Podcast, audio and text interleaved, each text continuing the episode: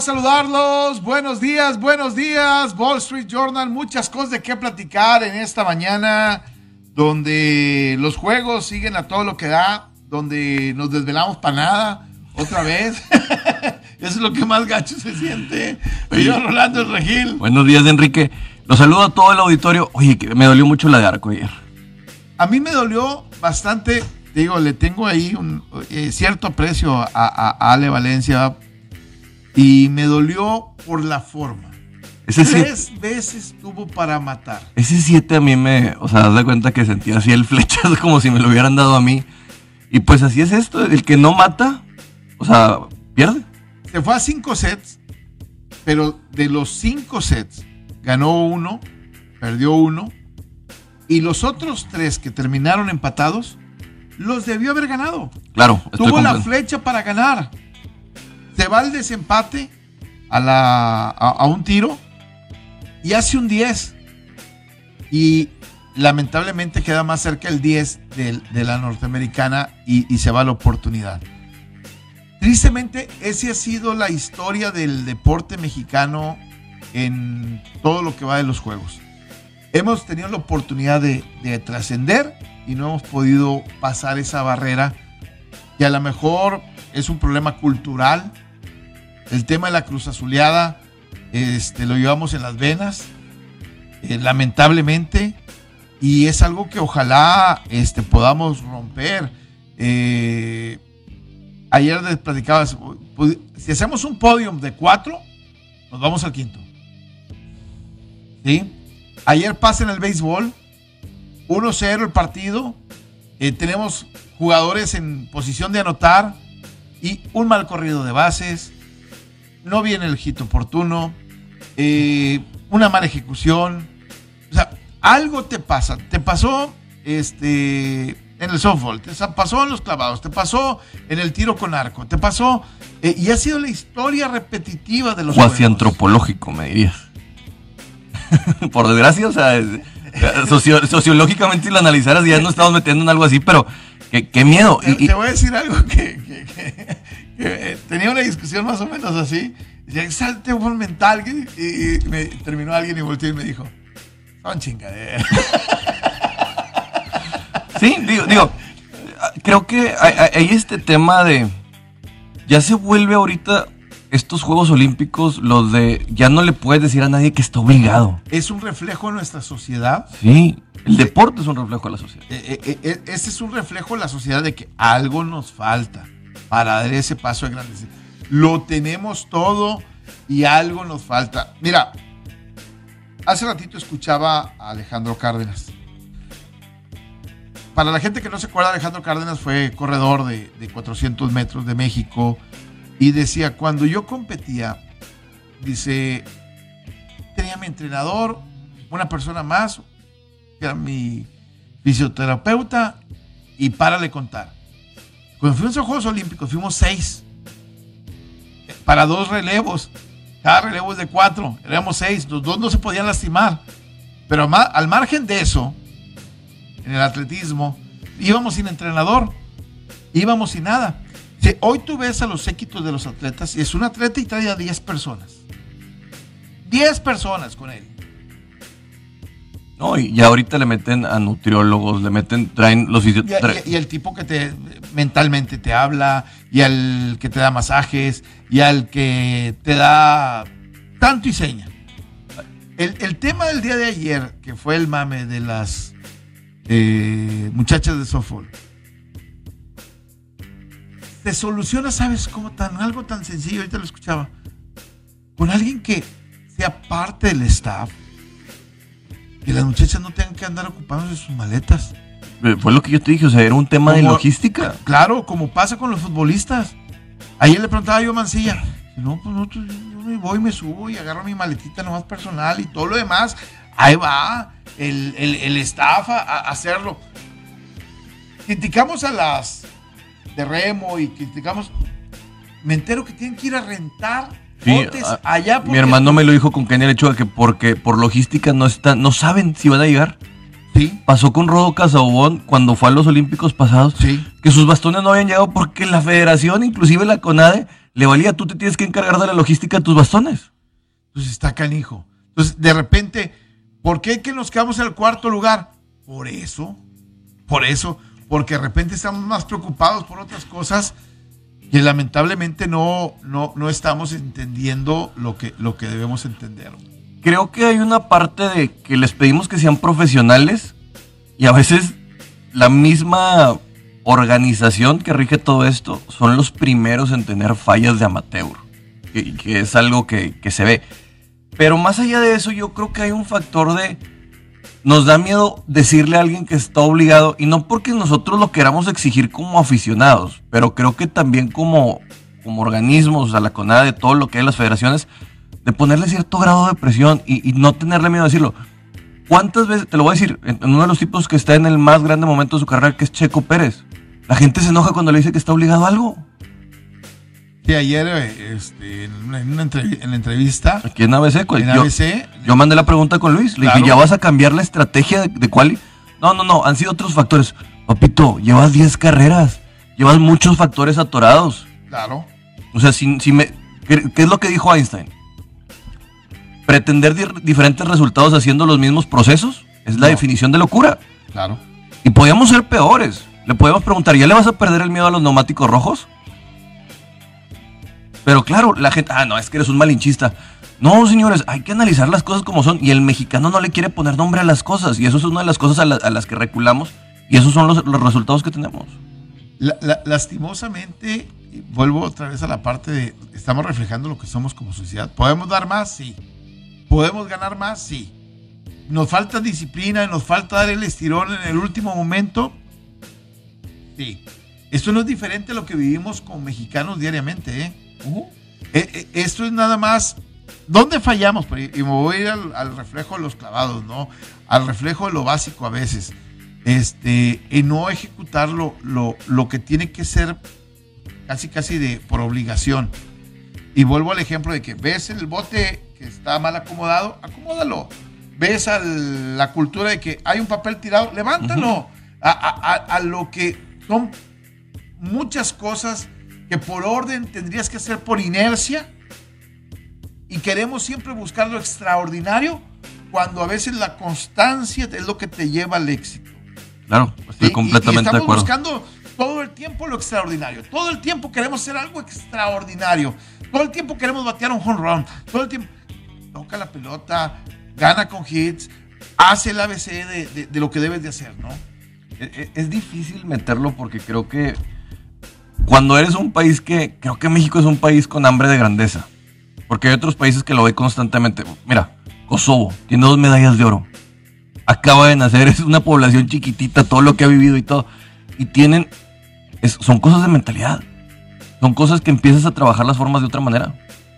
Y, y, sinceramente México, estadísticamente, pues tienes para 135 millones de habitantes. Pero tienes vicios muy marcados. No, y que ¿Sabes cuál no es problema que tengas vicios? ¿Sabes cuál es el mayor problema de México? Los normalizamos. Los aceptas y los. sí, o sea, de que. Y en lugar de que. Ok, está bien. Eh, dicen que para solucionar un problema, primero hay que aceptarlo. Sí. Y dices, ok, lo tengo. ¿Y? No, es que dices, oye, la Federación de Tenis se mete todo el dinero en, sus dirigentes. Sí, pero es que siempre los dirigentes ahí le están sacando todo. No, güey. O sea, no, no es. No lo normalices reconócelo y, la CONADE, inclusive los congresos y todo, tienen que ir a atacarlos. Pero cuando tienes inclusive estas, eh, estos grupos de, eh, legislativos que ni siquiera tienen idea de lo que es el deporte y se quieren meter y tienen, mandan a lo peor del Congreso porque no están en cuestiones de Hacienda y otras cosas, lo mandan ahí y, y te lo mandan a tres tipos, cuatro que quieren arreglar el deporte y ni siquiera tienen un título universitario pues desde ahí estamos mal. Yo, yo decía en la mañana, tenemos el deporte que merecemos. ¿eh? Este, el que Ana Guevara haya sido una gran atleta no la hace una buena dirigente. El que Carlos Hermosillo haya sido un buen futbolista no lo hace un buen dirigente. ¿Cómo te, te, preparaste para ser atleta? No para ser un dirigente, no para administrar deporte. Eh, Fernando Platas, eh, Jesús Mena y, Raúl González y, cualquier Daniel Bautista, perdónenme, todos estos fueron grandes atletas y pésimos dirigentes. ¿sí? Lamentablemente es muy diferente ser un gran atleta y prepararte para ser un gran atleta que prepararte para ser un dirigente. Es que a veces el dirigente no tienes que estar metido en el deporte. Tienes que estar asegurándote de que los recursos lleguen a quien tiene que llegar, estar revisando y auditando las otras cosas que tiene que llegar. O sea, hay, hay, muchas cosas, inclusive de educación, o sea, estar viendo nuevas tendencias. Pues sí, a lo mejor yo no le metí gol a, Brasil o yo no, yo no estuve en la final de 400 metros planos, pero sé cómo administrar para que lleguen los recursos de una cierta manera y sé cómo pelear un presupuesto. Claro. Que, que eso es mucho más importante. cómo administrarlo. Lograr o entender qué peleas debo de ganar y cuáles debo de perder. Y te lo voy a decir, hay gente que le dices, bueno, tienes 100 millones de pesos para de presupuesto. Ay, es un chorro de dinero. No, papá, es nada, es nada.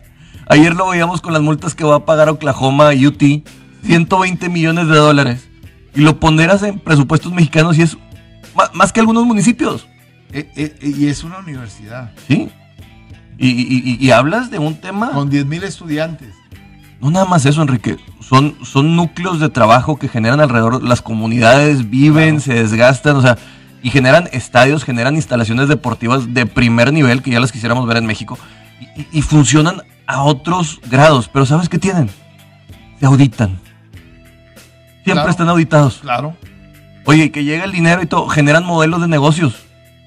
Claro, estoy, de acuerdo. Aquí, ¿cuántos atletas no se aprovechan como imagen y todo? Ahora resulta que los atletas se tienen que ir a meter a Exatlón para que tengan recursos y poder estar tanto nutridos y que tengan una vida digna.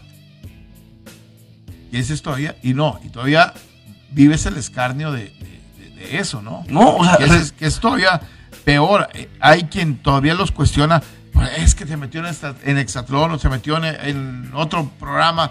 Pues, espérame, pues, necesito vivir, necesito ganar, necesito este, construir, ¿no? Te voy a decir una cosa.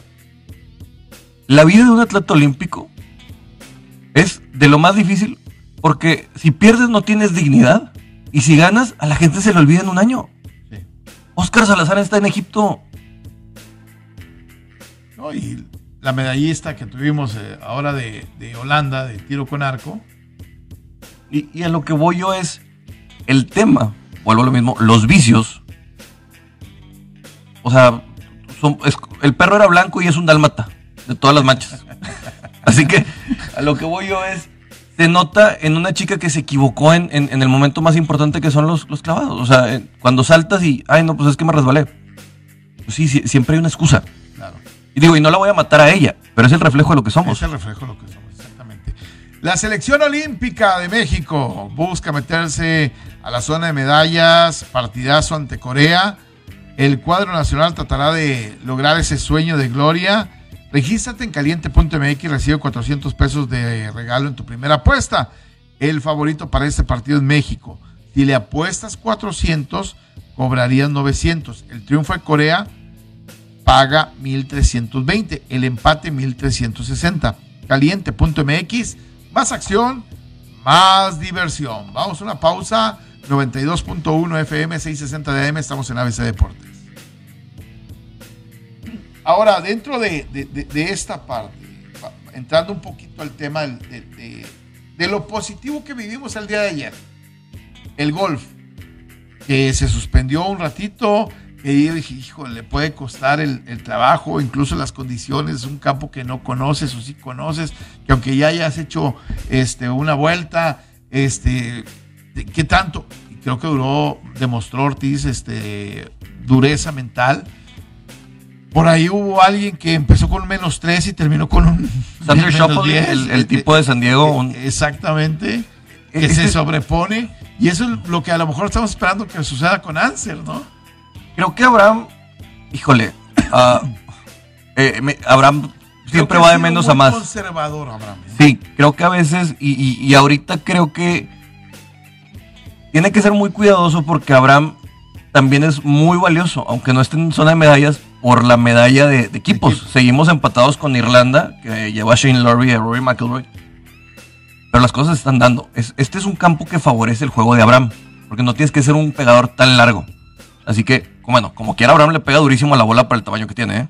Sí. Es un gran ball striker. O sea, este tipo de repente le ves drivers de 340 yardas y no es fácil. Es, es un tipo, for- tiene mucha fortaleza, aunque no se vea tan, tan grande como, por ejemplo, un tipo como Rory McIlroy.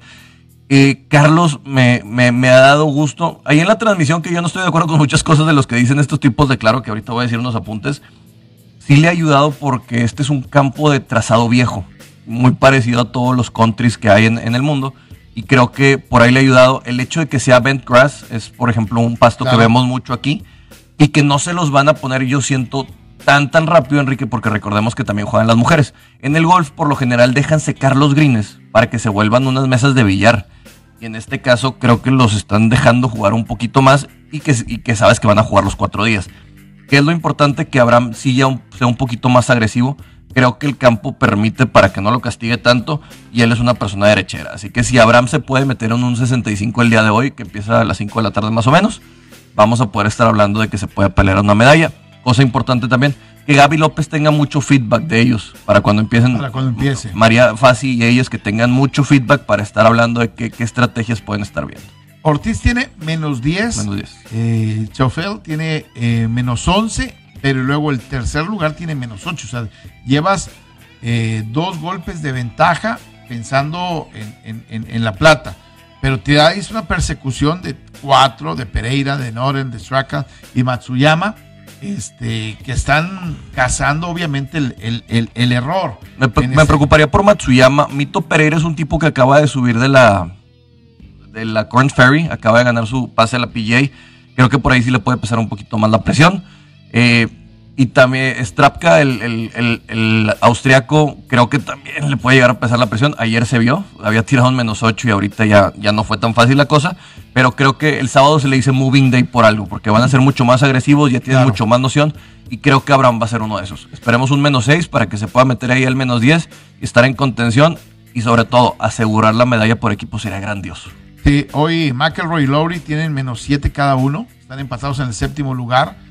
Pero Anser tiene menos 4 y se compone el menos 14 junto con los menos 10 que tiene, que tiene, que tiene Ortiz, ¿no? Sí, Este, para tratar de, de- de estar en el primer lugar. Y de ahí después viene en el tercer lugar, creo que, no sé si es Estados Unidos, no. Debería de, porque con el menos 11 de... Sí, es lo que está, de- es- es lo que estaba buscando. Shuffle y por ahí me- probablemente- menos- no, de hecho están empatados en el menos 14.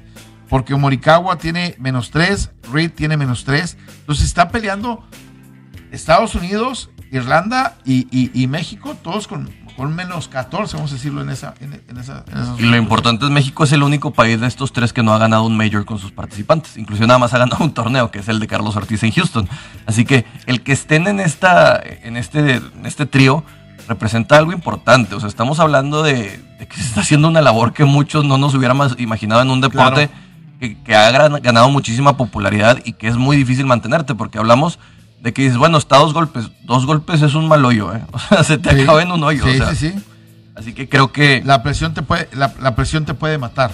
Yo creo, yo, yo siento que van a, vamos a tener una medalla en, en, por equipos. Y creo que también vamos a tener una medalla este, con Ortiz. Pues mira, si Carlos es el único que ha sido constante, Claro. ha repetido el menos 5, así que si Carlos repitiera un menos 5 para irse a menos 15, creo que va a ser bastante llamativo, porque sería el que lo mantendría por ahí, a lo mejor eh, sí estaría consolidando ya un segundo lugar o un tercero inclusive, Claro. sacando cuatro, o sea, poner cuatro golpes de, de- de- De, de ventaja tierra para el último, para el último día. y que, y que salgas un poquito más relajado, para, porque a veces cuando sales con la presión, digo, Carlos ya lo vivió cuando ganó en Houston, eh, Abraham todavía no gana, pero creo que serían dos tipos que, también tienen que ser inteligentes y sobre todo su capitán, de que, oye, este vato así va así, que le estés comunicando para, para saber si tienes que ser conservador o si tienes que ser agresivo para una medalla en equipo. Exacto. La sorpresa el día de ayer te da en otro deporte y es el tenis. Sorpresa entre comillas, ¿no? Porque queda eliminado Djokovic, va a pelear por la medalla de bronce, va a pelear, pelear por esa medalla que no tiene, que le falta, pero que todo el mundo esperaba que fuera de oro. Empezó bien el día de ayer, eh, gana el primer set con cierta facilidad, incluso creo que 6-1, y luego termina perdiendo y eh, siendo eliminado. Y es un golpe emocional durísimo para, para Djokovic, que mucha gente lo quería ver en la final, por lo menos ya asegurando la, la plata, y termina, termina perdiendo. Es, esa es la magia de los Juegos este, Olímpicos, ¿no? Es algo que en, en, los últimos Juegos Olímpicos los favoritos no han podido este, ganar la medalla. ¿eh? Y no nada más, no es el único, Mariana Pajón también cae. ¿Sí? O sea, le, se va por una plata. Qué, qué triste. Fíjate que Djokovic se ganó mi afecto en estos Juegos Olímpicos por sus declaraciones y todo. Por su sencillez. Por sí, muchas cosas. O sea, creo que es un tipo que después de lo que pasó en el US Open y lo que pasó con la fiesta COVID, creo que ha entendido que tiene que ser mucho más un ejemplo y ha cambiado su actitud. Y más afanes de, de Djokovic, o sea, no le estoy tirando, le estoy reconociendo que es un tipo mucho más maduro, mucho más inteligente en este momento. Eh, pero creo que el tipo como que ya lo está disfrutando y no le va a quitar. Sí, se le va la historia que haber eh, igualado a André Agassi de este Golden Slam. Sí. Pero pues bueno, tiene tres años más a un gran nivel que creo que en París podría ser todavía. ¿Tú crees que llegue a tres años más? Sí. Sí, sí. Djokovic tiene 36. No, Djokovic tiene 33. 33. Menor que yo. Hablo de 36. Tendría 36. Yo no sé si le. Te guardas le, todo. Le, le, le, vaya. Te guardas todo, Enrique. O sea, si, si, si, quieres un oro olímpico, pues tienes la oportunidad. Ah, no, estoy de acuerdo. Yo no sé qué tanto valor le vaya a dar él al oro olímpico. Yo hablo de la oportunidad que se le fue del. Ah, no, el Golden Slam ya no existe. Sí, o sea, ya. Esta era algo que podía marcar una gran diferencia contra Federer, contra Nadal, contra toda discusión. De los tres grandes, nada más sí. hay uno tiene que tiene medalla olímpica de oro y tiene dos de parejas y de individuales y en los mismos juegos. Así que creo que si bien Rafa no es el que tiene mejor distribución, pues tiene este factorcito que le da ahí la ventaja de que fue Beijing. Ahora, yo creo que la discusión, este, y no se enojen los que les gusta Rafa, yo creo que él está por abajo de los tres. Es un tipo que una superficie le ayudó muchísimo a meterse en esa discusión. Exactamente. Siempre, sobre todo porque en Pasto nunca fue, o sea, nomás tiene un, un Grand Slam. Y en Dura sí tuvo su momento, pero pues no, sinceramente Roland Garros en el que afianza su carrera. Eh, exactamente. Así que esa fue la, parte de la sorpresa. En México, la sorpresa fue que una eh, gimnasta de trampolín este, se mete a la final cuando nadie prácticamente lo esperaba. Eh, entra como octavo lugar. Hubo quienes no aguantaron la presión, se cayeron al final. Es, es una prueba muy complicada, muy difícil. Y, y, bueno, yo no descartaría por ahí, por como la vi ejecutar, por como la vi eh, hacer, creo que la dureza mental le, le, le puede ayudar a, a, poder alcanzar el, el, el, el éxito. No, y hay momentos en los que tú dices, bueno, lo presupuestado ya lo logré, todo, ya tengo todo que ganar, y de repente pasa, a fin de cuentas. Dafne, eh, Dafne Navarro sí. es, es la, la, la, la, muchacha de gimnasia en trampolín y tuvo una gran actuación, la verdad. Sí, ayer la estaba viendo, es, es impresionante lo que vuelan cuatro metros sobre el aire. Ocho metros. Ocho metros son. Eh, sí, ella alcanzó 8.40, su punto más alto. Porque parte de la, de la evaluación es cuánto tiempo te sostienes en el aire. Órale. Y obviamente cuánto tiempo te sostienes en el aire implica que saltes lo más alto y que de repente en, en tu ejecución puedas mantenerte a, a, a, allá arriba. Y llegó, su punto más alto fue como 8.40, una cosa así. Algo que es espectacular. Es, es, el segundo piso de una casa. O sea, el techo de una casa es, prácticamente es, estás... Es el tercer piso. Sí, o sea, es... el tercer piso y controlar tu caída y, y recibir el, el impacto en, en, tus piernas. Y caer en el cuadrito. Este, el día de ayer fue dramático porque cuando ella hace su segundo salto, te mete al sexto lugar y tenía presión de algunas atletas que venían con, que habían calificado mejor que ella, no aguantaron la presión y una cae, cae afuera prácticamente del trampolín y otra este, cae y cae de, mala manera también. Pues, la, presión al final de cuentas te, te, come, ¿no? Sí, a ver, estos son los Juegos Olímpicos de la presión. Ah, bueno, ahora, ahora los valoran así, pero, pero sí, es, es como, como de repente la dureza mental, el temple, te puede poner en otros lugares cuando no eres favorito. Y, pues aunque los reflectores no estén viendo mucha gente, pues eh, también es importante mencionarlo.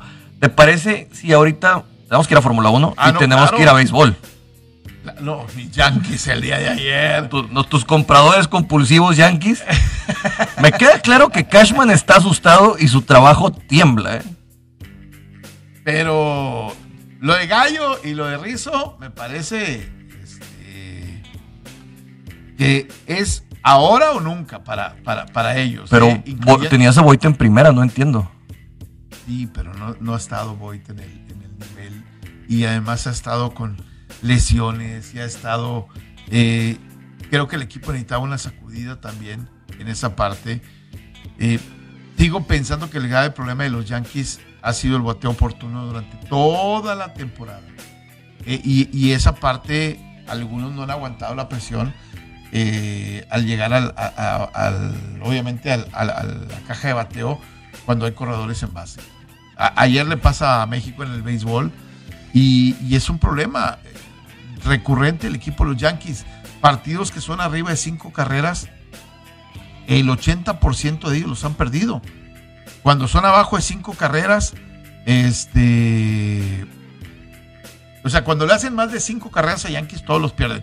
Cuando son abajo de cinco carreras, prácticamente es al revés la estadística. El 80% los ha ganado.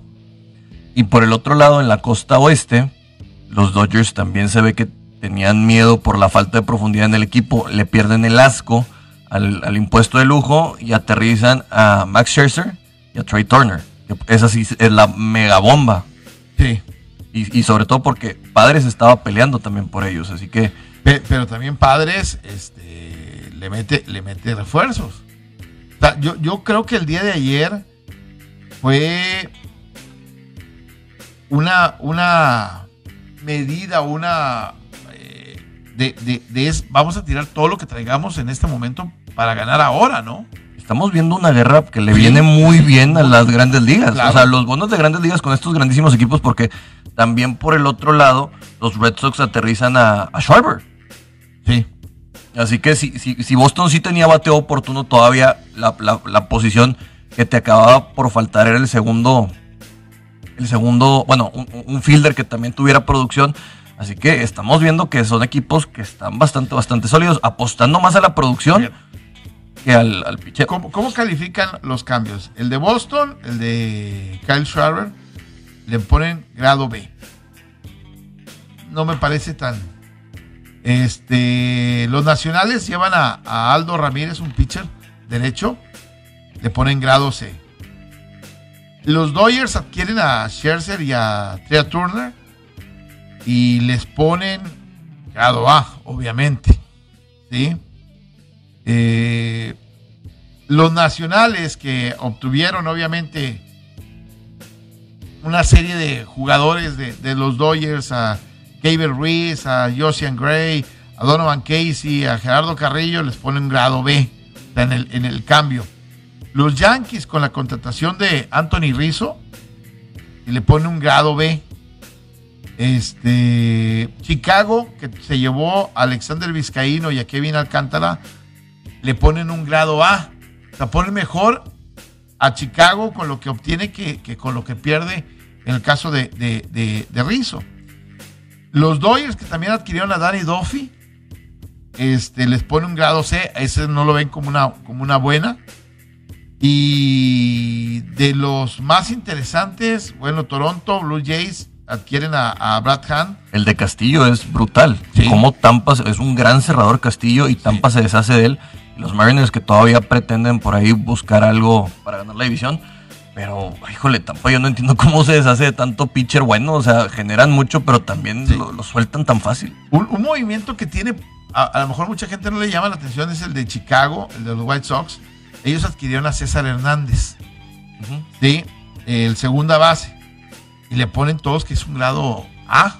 O sea, que es un jugador que le va a ayudar bastante. Y los Medias Blancas están este, en, la, en la pelea, en, la parte antes. Y recordemos que a Medias Blancas le, le- afectó este Eloy, no me acuerdo qué se apellidaba, que se lesiona en pretemporada, que era también un gran bateador y, y le sigue faltando alguien. Así que creo que vienen a redondear lo que tenían pronosticado para esta temporada.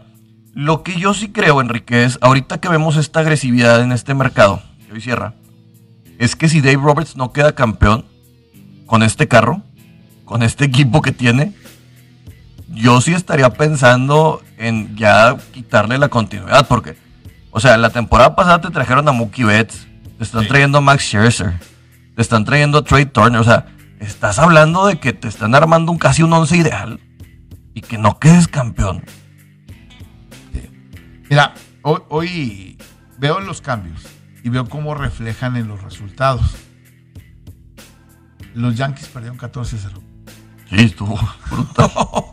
Y, y, y, y pichó uno de tus estelares. O sea, habló Garrett Cole el día de ayer. Y, lo- te lo sacudieron inmediatamente tempranito. Entonces, pues sí está canijo el- el- la- la- las cosas, ¿no? Eh, los padres ganaron 3 a 0. Boston Perdió 13-1. 13-1 también te lo sacudieron el día, el día de ayer. Los Dodgers 5-0 con los gigantes. No También pueden con los gigantes. no No pueden, pueden. con los gigantes. ¿sí? Los rojos 7-4 le vuelven a ganar a los cachorros de, de- de Chicago y ya le ganaron la, la- la- la serie. Entonces hoy empiezas a ver, Yankees está a 8 juegos y medio del primer lugar. Y pensando en la diferencia con Tampa y, y pensando en el comodín, Tampa le saca 6 juegos al equipo de, de- de- de los Yankees. Eh, Yankees está peleando con el equipo de, de Atléticos también. Y, y- y Atléticos te saca cinco juegos. Y Marineros también está en la pelea. Y Marineros también está en la pelea, exactamente. Y te saca tres juegos. Y por el otro lado están Dodgers y Padres, que por ahí se encuentran, y los Cincinnati Reds prácticamente a cinco juegos. Intentando buscarlo, pero se me hace muy difícil que los rojos puedan realmente pelearle a estos dos trabucos.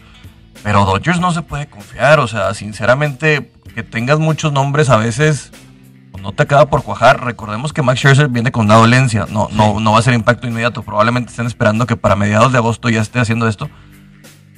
Pero sinceramente, si estaba Castillo en el mercado, yo me hubiera ido más como Dodgers por Castillo con lo que te está pasando con Jansen. ¿Sabes qué, me sorprendió?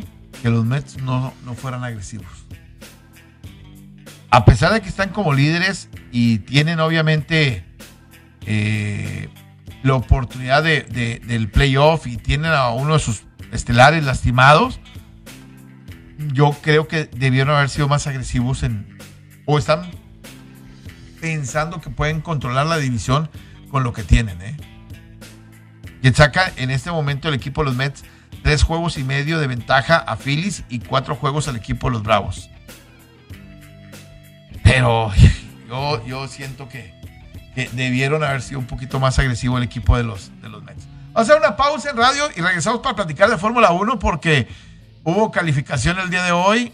Este, vamos a platicar de Checo Pérez y obviamente todo lo que está sucediendo. Vamos a una pausa, 92.1 FM, 660 DM, estamos de regreso.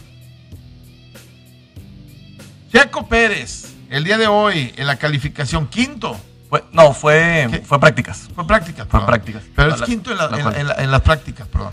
Sí, mira, hay, hay que contextualizar un poquito. eh, el Húngaro Ring que vamos a tener ahora ahí en, es en Budapest es una pista de estas viejas, Enrique, que ahora pues ya no te permite tan fácil el rebase. ¿Por qué? Porque recordemos que anteriormente los carros de Fórmula 1 eran mucho más chiquitos.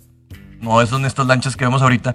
Así que pues la pista no se, no se presta tan fácil para rebasar. Prácticamente en la zona de DRS que tienes una recta de casi 1.8 kilómetros, creo que tiene por ahí, es donde tienes que encontrar. Es, es importantísima la quali. O sea, mañana a las 9 de la mañana se va a definir prácticamente el podio por ahí. ¿Y por qué es importante lo de Checo? Porque no sabemos cómo va a estar el motor de Max Verstappen. Mira, yo, yo lo que veo es 1 y 2 el día de hoy, en la práctica, con Bottas y Hamilton. Y ellos habían dicho desde el premio anterior, desde el de Gran Bretaña, ahí va, se va a ver el cambio que vamos a tener. Y, y, me parece que lo, están, lo está cumpliendo Mercedes. ¿eh? Sí, creo que se sentó en sus laureles un poquito por ahí Red Bull. Y más que nada Checo, porque vivía de este, soy tercer lugar. Estamos en primer lugar en el de constructores. Y ahorita ya vienen las flechas eh, plateadas, ahora sí a, atacar, ahora sí como quien dicen. Y, y, hay tres factores. Lewis Hamilton, pues queriendo tener la oportunidad de, de, ganar su octavo título. Estamos de regreso en radio, estamos platicando de lo que va a pasar en el Húngaro Ring ahora este domingo.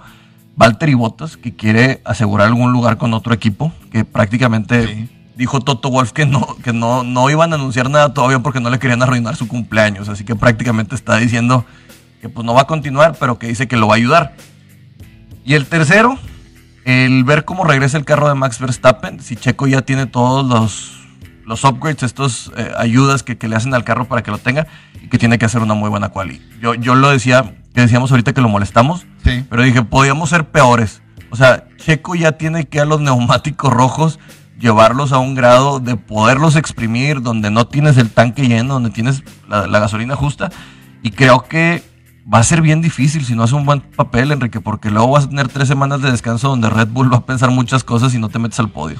24 vueltas y 23 vueltas dio eh, Verstappen 24 y Checo dio 23. Bottas dio 29 eh, y el otro Hamilton dio 27. Y, y, de repente la gente piensa, bueno, ¿por qué no utilizó más vueltas? ¿Por qué no trató de... Lo de Max de es porque están ajustando el carro, no y, saben cómo viene. Exactamente, y eso es a lo que voy. Muchas veces, espérame, no necesito ya más, ya lo que tenía que ver ya lo vi en este momento y mejor me voy a sobre los ajustes para, para poder llegar a la calificación bien. Sí, es difícil. Cuando tienes un choque tan aparatoso como el que tuvo el holandés, tienes que ser muy cuidadoso. ¿Por qué? Porque no quieres llegar a la pista y que de repente por alguna falla en la transmisión o en la dirección hidráulica acabe saliendo, sobre todo en lo que les, o sea, que Red Bull está apostando al campeonato de pilotos con, con Verstappen. Así que es doblemente importante lo de Checo este fin de semana, porque él no tiene un carro que le haya pasado algo, tiene los, los ajustes y mejoras ya van llegando a, a, su carro lentamente, pero llegando, y creo que ya tiene que demostrar que para eso es para lo que llevaron. No, mira, les voy a decir una cosa, no sirve de nada estas comparaciones con Albon y, y Pierre Gasly. O sea, Red Bull tiene claro que ellos dos no son el futuro. Claro. Pero puede llegar otro piloto por ahí que en determinado momento lo puedas tener. Eh, inclusive bromearon de, de, traer a George Russell si, si, Mercedes no lo quería. Russell acabó diciendo que, que, que, no, que él le era fiel a Mercedes. Pero si es una situación donde Checo tiene que mostrar que puede ser veloz, que sabe rebasar y que sabe manejar las cuales, porque el siguiente año con el nuevo paquete aerodinámico que vimos de este carro, se va a notar que va a ser una competencia mucho más enfocada en los rebases. Sí. O sea, ya no va a ser esta Fórmula 1 donde el carro es tan veloz que simplemente tiene, puedes gestionar llantas y es de pits, sino va a tener que haber agresividad. Así que Red Bull, a lo mejor, después de esto va a decir, tal vez Checo por el nuevo paquete aerodinámico que vamos a tener, el nuevo motor y todo lo que hay, no es el piloto que vamos a necesitar. Fíjate, me, me llama la atención lo de la, lo de la escudería de Alpine, porque Esteban Ocon termina cuarto y Fernando Alonso termina séptimo y, y, siento que es una de las que va este, creciendo. ¿no? Le mejoraron el chasis a Esteban Ocon, que se estaba quejando Exact, mucho. Exactamente. Y, creo que ahí se nota un poquito, pero lo de Fernando Alonso es brutal, Enrique. Recobró la chispa, antes se veía sí. como que ya ciclado. Y Alonso es un tipo que cuando está conectado, ya lo extendieron para la siguiente temporada y probablemente vayamos a tener más de Fernando Alonso. Pero en la siguiente temporada está diciendo Alpine que van a tener un, un motor mucho más eficiente aguas con Fernando Alonso la siguiente temporada. Aguas. Sobre todo por la experiencia que tiene, por lo no, que ha demostrado, por, que, por las manos que, que, que, son este, suaves, vamos a decirlo de Recordemos esa que Fernando Alonso escondió mucho tiempo las carencias que tenía Ferrari sí. por su calidad de piloto. Sí. Cuando estaban los Red Bulls y todo. Mucho, escudería donde estaba Fernando Alonso se escondían las carencias porque es un tipo que te sabe manejar, que sabe presionar que es muy demandante. También es un tipo que se mete mucho con su equipo y la verdad, yo soy, yo soy fan del español. Eh, y qué bueno verlo bien, le, hace bien a la Fórmula 1 para, para, esa gente de antaño. Eh, eh, exactamente, y, me parece que va a empezar a poner presión. la carrera pasada empezó a poner ahí, empezó a crecer. Entonces, yo, yo siento que ojalá Checo pueda tener un buen fin de semana, ojalá pueda tener una buena calificación, ojalá pueda estar de nueva cuenta peleando la parte de arriba, que no cometa errores, eh, que no se lo deje todo la estrategia, sino que también confíe en sus manos y en su, en su pie. Porque creo que hoy, obviamente, el, hay un sentido, voy a decirlo, parecido al de los Juegos Olímpicos. Puede dar, puede dar más y no lo da. Puede dar el siguiente paso y, no lo aprovecha. Este, medio la estamos cruzazuleando también. Tenemos miedo a decir que queda de ver. ¿Otra vez? No, no, no. o sea, no, hay que, no la, otras personas, o sea, inclusive la media, la, la prensa mexicana es, muy, noble. es muy solapa, no, es no noble. Es solapadora y aplaudidora este, de los patrocinios. Y, como por detrás de vienen este, los patrocinios para muchos de que están metidos dentro del medio, no solapan lo que, lo, que, lo que pasa con Checo Pérez. Este, en aras de que de, de, seguir, obviamente, cierto alineamiento con, con lo que él quiere, ¿no? Sí a fin de cuentas creo que... Y eso no me lo platica nadie porque yo, yo en algún momento lo viví. Sí, cuando cubría eh, en algún tiempo que llegué a estar eh, cubriendo a las cosas de, Adrián Fernández, eh, tú no ellos no querían que les hagas una pregunta incómoda, que vaya a, afectar la imagen ante el patrocinador y todo ese tipo de cosas. Y con Checo es exactamente lo mismo, ¿eh? Buscan cuidar o blindar este, con preguntas fáciles, por eso el día de ayer este, se salen del, del, Se le salió una gallina del huacal y así como que está. Este, y este huerco imberbe, saludos a Luis Rodríguez que dice que me va a ganar en el Fantasy, estamos por ver eso Luis. Pero eh, sí es importante también ser críticos, porque si no esperamos... La bronca es que el, el mexicano espera otras cosas y luego ya no tiene asiento y lo van a decir Checo es malísimo y bla, bla, bla, y fueron culpa de los criticones y todo. Y no es malinchismo, es simplemente cuando tú te haces una idea real. Demandante, demandar lo que, lo, que le tienes que exigir. Si tiene un buen coche, en tanto tiempo se quejó de, oh, necesitamos que no tiene coche, hoy tiene un coche, ah, bueno, hoy, hoy exígele. Claro, es, es, perfectamente lo que dices y que cambie su mentalidad. Creo que como yo lo digo, es no se trata de arreglar todo el domingo. La carrera empieza desde el sábado. Así que esperemos que en Hungría Pérez pueda tener un, buen rendimiento. Exacto. Vamos a una pausa en radio 92.1 FM, 660 de AM. Estamos en ABC Deportes. Y pues el COVID sigue siendo tema en la NFL, Enrique.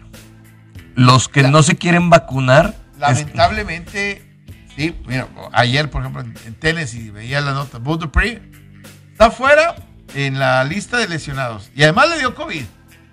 No, pero y la declaración, me llamó una declaración de Ryan Tannehill que dijo, pues me obligaron a vacunar. pues, papito, pues si no, no juegas. O sea. No, y eres un coreback. O sea, también por el lado de Nick Bosa que dice, no estoy seguro de, si vacunarme. Y dices, maldita sea. es, el, es el término donde no hay margen de error en la NFL, Enrique. Son 17 fechas y, sinceramente son, son jugadores que son determinantes tanto en ofensiva y defensiva. Top 10 de los quarterbacks. Vale. Número 1, Patrick Mahomes, con 99. Número 2, Tom Brady, con 97. Digo, porque lo consideran que tiene a Todd Bowles en la defensa y todo, todo este aparato, Número 3, Aaron Rodgers, Número 4, Russell Wilson. Creo que Russell Wilson, por más que no haya tenido efectividad, es, en este momento es, tiene más talento que los dos que están por encima de él. Número 5, Lamar Jackson. Híjole. que trae COVID, por cierto. Sí, dio positivo. Eh, eh, dio, positivo de COVID, entonces no va a tener participación, al menos en la pretemporada, me imagino yo. Y yo no sé cuánto le pueda afectar en esto. Número 6, con 90 de Sean Watson. Híjole. Si tenemos que juzgar sus habilidades. Sí, por habilidades y por, por talento actitudinal. De campo, no sé. Yo lo pondría por encima de Lamar Jackson. Fácil. Sí. Tranquilamente este, yo también lo pondría. Luego, número 7, Josh Allen. Híjole, Josh Allen, el, el- paquete de correr físico, brazo, todo lo que tiene, a mí me gusta mucho, inclusive, vuelvo a lo mismo, Lamar Jackson no lo pondría en quinto y Josh Allen probablemente lo pondría de- debajo de... Y es por talento en este momento, porque el talento también significa Sí. recuperarte de lesiones, juventud, fortaleza, que otros ya no tienen, que están ahí porque ya le rascan a los 40, o si no, que Yo- tienen 42. Yo pondría tendría que poner a Josh Allen por arriba también de Lamar Jackson en, es- en esa categoría. Número 8, Dak Prescott. Yo sigo pensando que están sobrevaluando a Prescott, que ayer salió Condolencias eh, de brazo. condolencias de brazo. Eh, ah, dicen que no tiene nada, que no, no, no pasa absolutamente nada. Número 9, Ryan Tannehill. Ese es, es- Tannehill ahí déjenmelo. O sea, no, no me lo chiflen, no me lo, no me lo inflen. No, Este, no queremos que afecten el tope salarial tanto. Exactamente.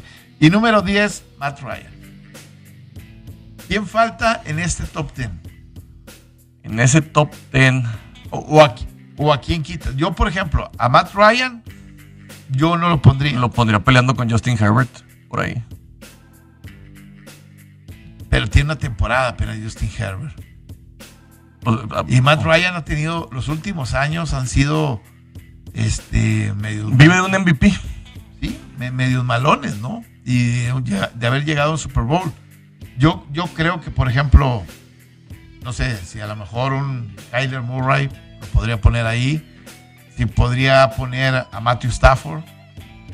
Creo que lo, lo, lo- que veía el reporte de Matthew Stafford y por ahí vi dos imágenes de- ayer de, de pases que colocó y lo que puede hacer Sean McVay con, con él. Me- me da a pensar que los carneros podrían pasar al siguiente nivel del no solamente llegar a playoff, sino ser muy serios aspirantes al, Super Bowl. Pues para Sean McVay es su última llamada. Si hablábamos de la desesperación de Cashman en los Yankees, ahorita ya tiraron la casa por la ventana otra vez también los Rams, que por lo general ya no tienen primeras elecciones, las acaban empeñando y empeñando y empeñando. Y si no es, si no es una actuación digna de por lo menos final de conferencia, creo que Sean McVay se podría estar despidiendo de los LA Rams que necesitan llevar mucha gente a ese estadio que es el más caro de la historia de los estadios de la, NFL y de Estados Unidos. Exactamente. Ahora, ¿cuáles son los mejores agentes disponibles todavía? Porque todavía hay ah, buenos agentes libres disponibles y la gente este, a lo mejor no los está volteando a ver y piensan que están armados y, y, bueno, Kiji Wright, el linebacker del equipo de Seattle, sigue disponible, me parece que es un muy buen negocio. ¿sí?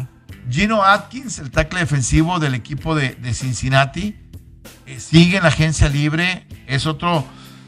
Ayer los vaqueros de Dallas contrataron a. Malik Hooker, a- de- eh, sí, que estaba en el equipo de los Colts.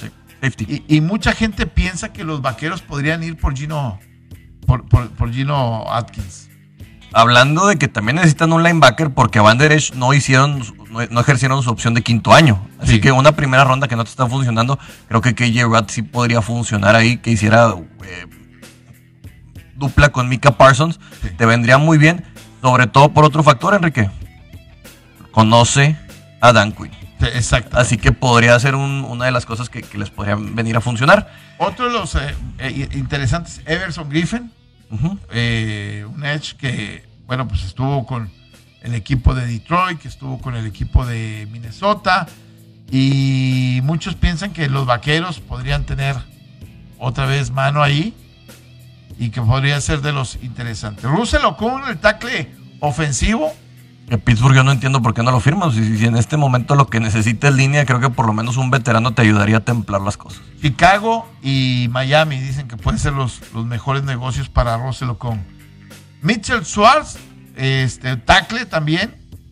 Eh, y ahí muchos creen que puede regresar o a Kansas o que puede ir a Cincinnati. Yo escuché que Tennessee podría tener eh, cierto interés en, Schwartz, en, poderlo contemplar, porque el tackle del lado derecho de Tennessee pudi- pudiera estar todavía en, en- vaya, en una asignación todavía interesante para ver quién, quién lo puede hacer. Recordando que el tackle derecho de Tennessee lo cortaron y firmó con el equipo de los empacadores de Green Bay. Otro de los temas también que, que, que me decías, ay, se me fue, se me, se me fue la idea, perdón. Eh, ah, ya, Schwartz, el problema es su lesión. Sí. Recordamos que estuvo lesionado y no saben cómo va a estar. Probablemente lo que se está tardando es la, vala- la valoración que hay. Cincinnati creo que si está sano deberían de darle todo el apoyo que puedan a Joe Burrow, porque sí le están consiguiendo blancos, pero no le están consiguiendo tiempo. Tiempo. Justin Houston a la defensiva también. Podría regresar, muchos piensan a Kansas, o podría ir al equipo de, Green Bay. Y está el caso de Richard Sherman, que todavía muchos piensan que podría tener algún acomodo. Y muchos creen que los Jets podría, eh, con Robert Saleh, eh, poderlo, poderlo llevar. Sí, le serviría bastante, se conocen, eh, le ayudaría por el tema de, es prácticamente un coach defensivo dentro de la cancha, ya sus piernas no son lo mejor que hay, se vuelve más un tipo de acomodo que de poder correr y perseguir un, un receptor, pero creo que te podría ayudar a empezar a construir una defensa. Eh, por ahí anda subiendo historias en Instagram que anda caminando en Seattle y todo esto, esperemos que su salud mental ya esté más tranquila. Ahora, próximo jueves arranca la pretemporada. El equipo de los Vaqueros de Dallas contra los Acereros de Pittsburgh. El próximo jueves, 5, 5 de agosto. Y, creo que va a ser interesante ver al equipo de, de- de los Vaqueros, saber si le va a dar trabajo rápido a Dak Prescott o lo va, o lo va a guardar y no le va a dar oportunidad de, de- de abrir, ¿no? Yo creo que es importante que si le den un cuarto, simplemente para que vayas trabajando tu, tu, tu manejo de pies. Claro. Porque una de las cosas eh, que te ayuda es eso. de, lo- de los equipos que en los últimos años han tenido buenas actuaciones y que en este año pueden ser un signo de interrogación son los Santos de Nueva Orleans. Eh, ¿Qué va a pasar con, con los Santos de Nueva Orleans después de que se va Drew Brees? Eh, ¿James Winston va a ser titular o no va a ser? ¿O vas a seguir utilizando a un mariscal de campo que a lo mejor te da la oportunidad de correr, pero que no preocupa tanto por con su brazo? Así ganaste 5 o 6 juegos la temporada, la temporada pasada con Hill. Entonces va- vamos a ver, eh, es de las grandes signos de interrogación que, que tenemos para saber que un equipo que tiene el talento como Nueva Orleans se sigue manteniendo como un contendiente. Recordemos una cosa, Michael Thomas está prácticamente fuera casi hasta noviembre. Y la otra cosa es ver, se habla mucho de que Sean Payton es el que puede sacar gran provecho de los corebacks. Ahora sí vamos a ver qué tanto puede. Le- lo hizo bien con Teddy Bridgewater. Recordemos Sí. que cuando estuvo lesionado Drew Brees en- hace dos temporadas, ganaron seis juegos con él. Así que vamos a ver si Jameis Winston puede recuperar su carrera, que yo la veo bien difícil. Yo fíjate que yo no lo veo tan, tan complicado. Yo creo que el año que estuvo detrás de Breeze, en las veces que entró al campo de juego, lo hizo con mucha confianza. Incluso eh, él tuvo una operación en los ojos, este, una corrección que le hicieron que parecería increíble que no, él no aceptaba que él veía mal. Este, y tú veías las imágenes desde, que- él estaba en Florida y él cerraba los ojos este, como si fuera un tic para, tratar como de ajustar el problema de las intercepciones en Tampa. Y, y no se nos olvida, fue un tipo que tiró casi 5 mil yardas. Fue el líder en yardas la última vez que él fue titular. Sí. Este, entonces yo, yo, no, yo no daría por descontado que, que pueda hacer un buen trabajo con, con, con Jameis Winston. ¿eh? Pues es ahora o nunca para, para Jameis Winston, que tiene un equipo, tiene un coach, prácticamente le dejan algo armado, así que podría funcionar. Fíjate cómo ha sido el- el- la NFL. Jameis Winston y Marcus Mariota. Los dos prácticamente con roles de suplentes, este, tratando de rescatar sus carreras.